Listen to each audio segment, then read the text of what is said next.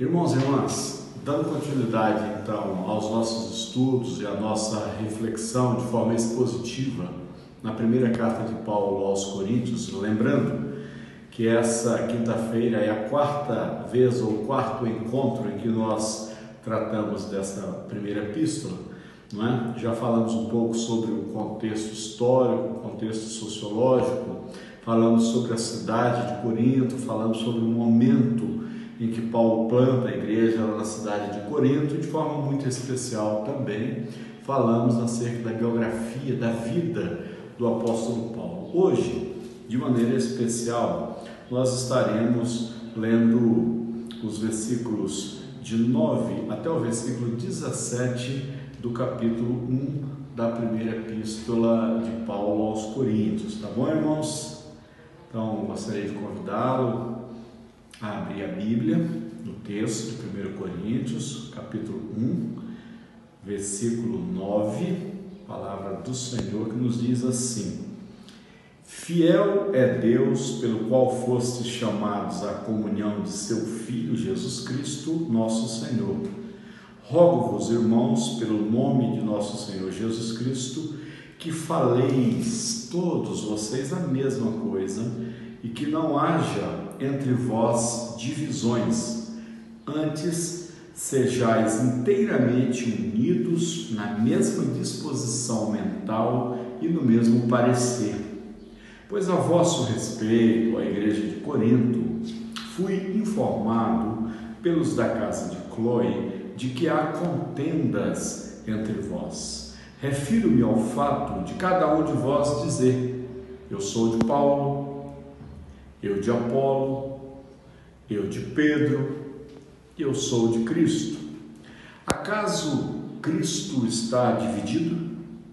Foi Paulo crucificado em favor de vós, ou fosse porventura batizados em nome de Paulo? Dou graças a Deus porque a nenhum de vós batizei, exceto Cristo e Gaio, para que ninguém diga que fostes batizados em meu nome. Batizei também a casa de Stefanas. Além destes, não me lembro se batizei algum outro. Porque não me enviou Cristo para batizar, mas para pregar o Evangelho, não com sabedoria de palavra, para que não se anule a cruz de Cristo. Meus irmãos, se porventura o apóstolo Paulo tivesse iniciado essa carta, esse texto, a partir do versículo 10, talvez ali fazendo apenas uma breve saudação, como ele de costume faz no início das suas epístolas, talvez nós não aprendêssemos tanto com essa epístola, com essa carta que Paulo enviou a Corinto. Talvez teríamos até uma antipatia né, bem grande, razoável acerca dos irmãos da igreja de Corinto.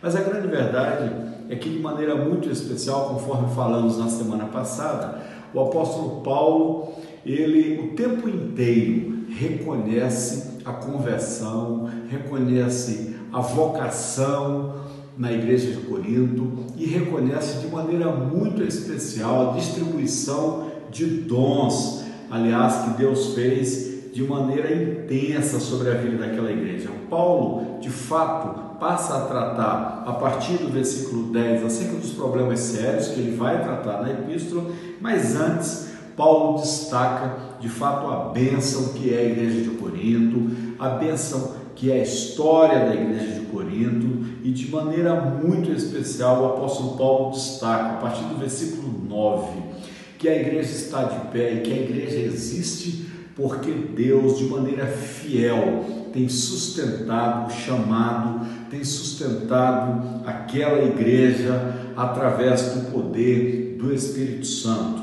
O apóstolo Paulo destaca: fiel é Deus, pelo qual foste chamados à comunhão de seu Filho Jesus Cristo.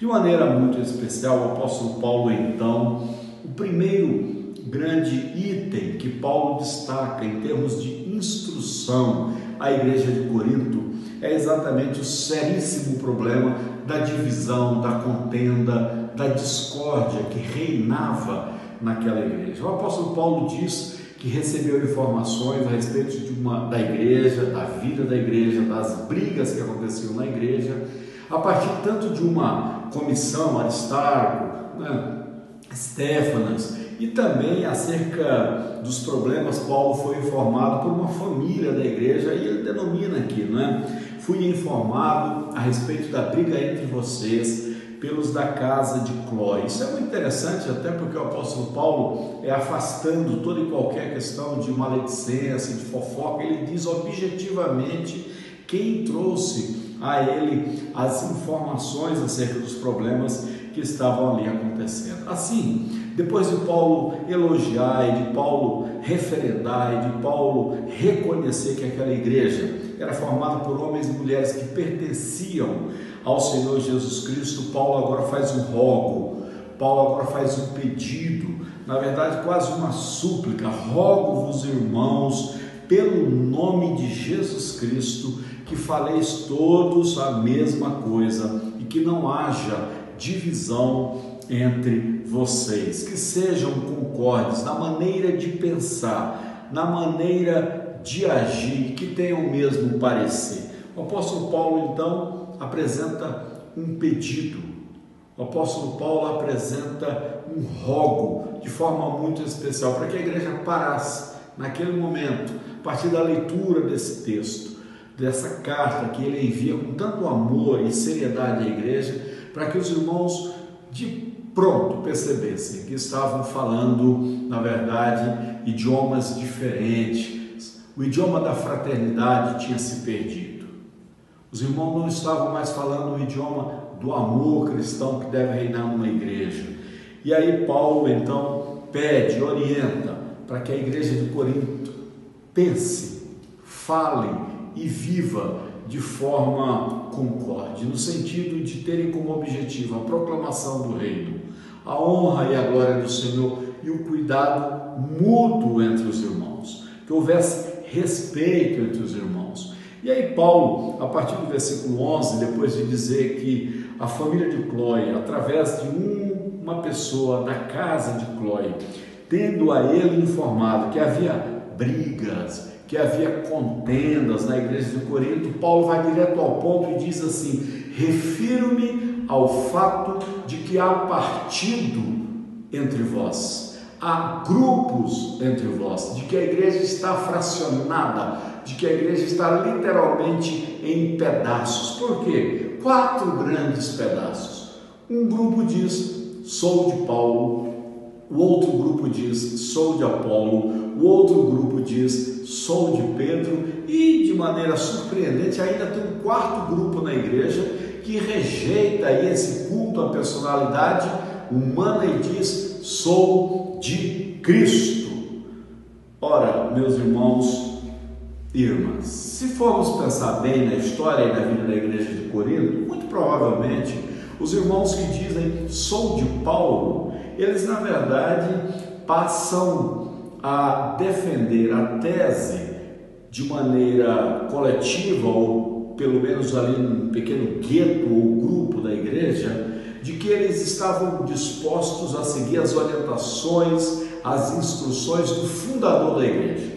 Provavelmente os primeiros irmãos, os primeiros convertidos lá na cidade de Corinto, os irmãos que tinham inclusive uma afeição particular, pessoal, pelo apóstolo Paulo, que caminharam com Paulo na evangelização inicial na cidade de Corinto, os irmãos mais antigos, quem sabe, da igreja, esses irmãos se arvoravam, na verdade, na historicidade relacional deles com o apóstolo Paulo. E aí diziam ao que vem de Paulo, e o que Paulo nos ensinou foi isso para mudarmos o nosso pensamento acerca disso ou daquilo, precisamos receber de Paulo as instruções.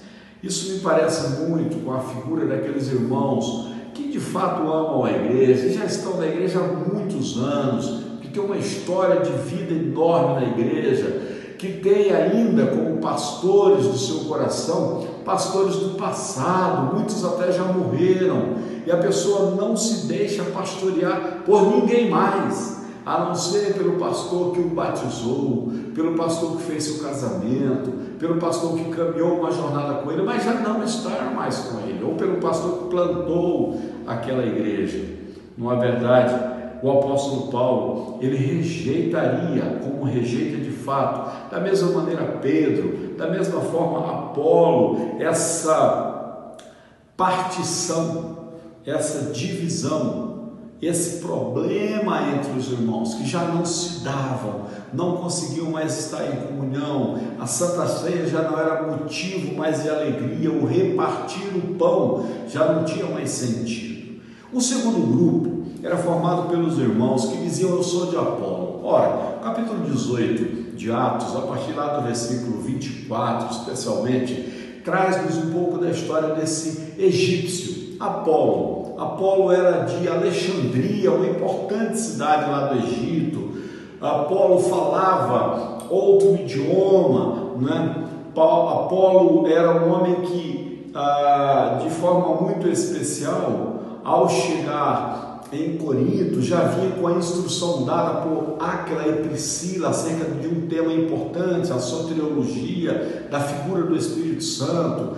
Apolo era reconhecido como um brilhante pregador, intelectual, homem que era filho da cidade que tinha na época a biblioteca mais famosa, a Biblioteca de Alexandria, fundada no terceiro século antes de Cristo, o farol de Alexandria, uma das grandes maravilhas do antigo mundo, enfim, de maneira que a igreja de Corinto foi por alguns meses instruída, pastoreada por Apolo. E provavelmente aqui novos convertidos, ou a parte mais jovem da igreja, irmãos que admiravam a eloquência, a inteligência, a capacidade argumentativa, a coragem de Apolo em enfrentar, na verdade, de forma especial os judeus, ensinando, pregando a palavra. Depois Apolo vai embora, mas fica um grupo na igreja órfão de Apolo. Órfão de Apolo. E esse grupo agora rivaliza com o grupo que dizia somos de Paulo. Esse grupo diz: não, não, na verdade Paulo está ultrapassado.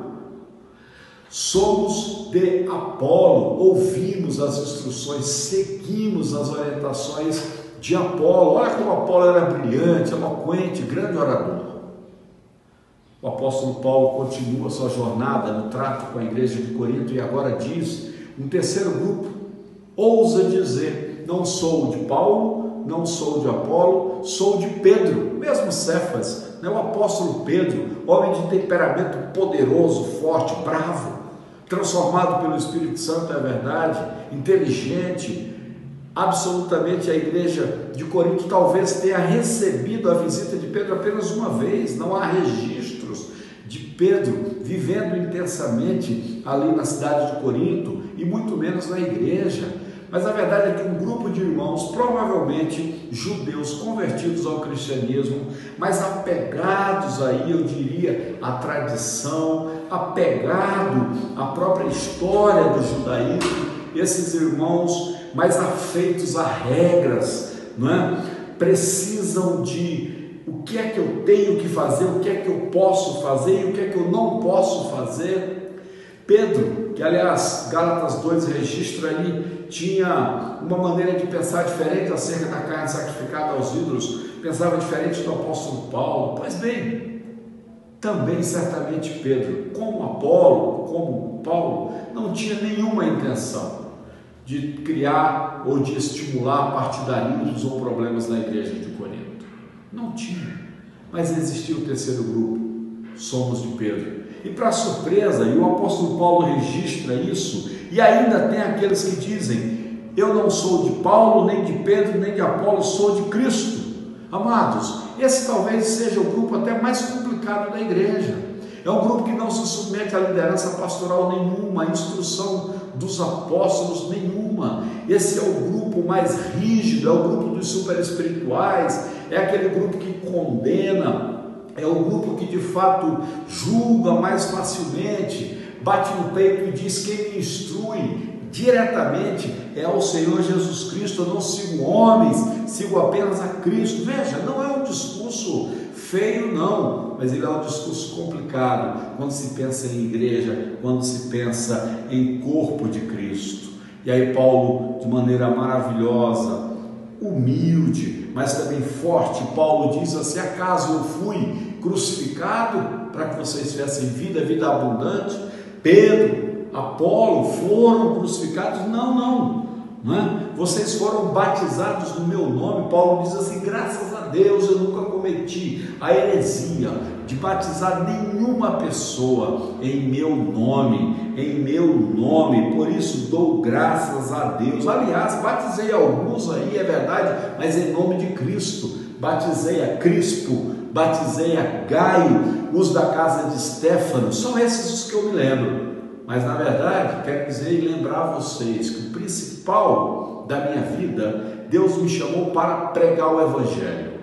Acima de tudo, para pregar o Evangelho, não com sabedoria de palavra, para que não se anule a cruz de Cristo. Por favor, jamais digam que foram batizados em meu nome, no nome de Apolo ou no nome de Pedro, mas os irmãos foram batizados em nome de Jesus Cristo. E aqueles que dizem não sou de Paulo, não sou de Apolo, não sou de Pedro, e dizem, batendo no peito, sou de Cristo. Cuidado, irmãos, cuidado para que o orgulho e a vaidade, retroalimentada nesse processo de contendas, não gere dor, divisão, sofrimento na igreja. É uma mensagem atual, irmãos. Vivemos tempos em que se cultua a personalidades, se cultua heróis da fé, né? heróis humanos aí no mundo midiático especialmente, eloquentes, é verdade, muitos eloquentes, mas que não servem à igreja verdadeira de Jesus Cristo, servem a si mesmo.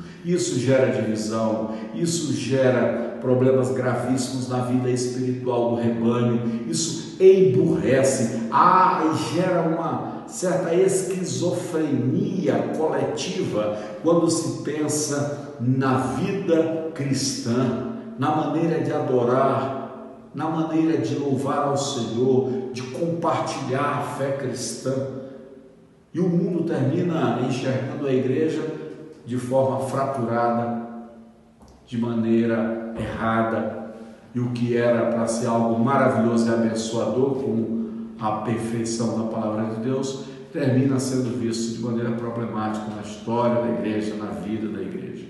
A nossa súplica e oração a Deus é que a nossa igreja, aqui em Arapongas, que a igreja do Senhor, espalhada na face da terra, deixe de fato a contenda, a divisão e as lutas internas. Que pensemos nós no bem maior, proclamação do Evangelho e a adoração e exaltação do nome do Senhor. Que Deus nos abençoe e que Deus nos guarde. Leia novamente a partir do versículo 9 até o versículo 17. É, a nossa, é o nosso pedido, é a nossa oração em nome de Jesus pela igreja, para que ela pense concordemente. Vamos orar, meus irmãos. Querido Deus Pai, colocamos no teu altar as nossas vidas, colocamos no teu altar a vida da igreja de Arapongas, a vida da igreja cristã bíblica do Senhor nesse país, ó Deus. Possamos nos afastar da discórdia, da contenda. É a nossa súplica, Pai. Pedimos que o Senhor nos dê uma noite de paz, uma boa sexta-feira, em nome de Jesus. Amém. Receber a bênção. Que a graça e a paz do nosso Senhor e Salvador Jesus Cristo, que o amor de Deus, pleno, puro e perfeito, os cuidados do Espírito Santo, o seu fortalecimento esteja sobre a sua vida, meu irmão, minha irmã, povo de Deus, hoje e sempre. Amém. Que Deus nos abençoe, que Deus nos guarde, irmãos.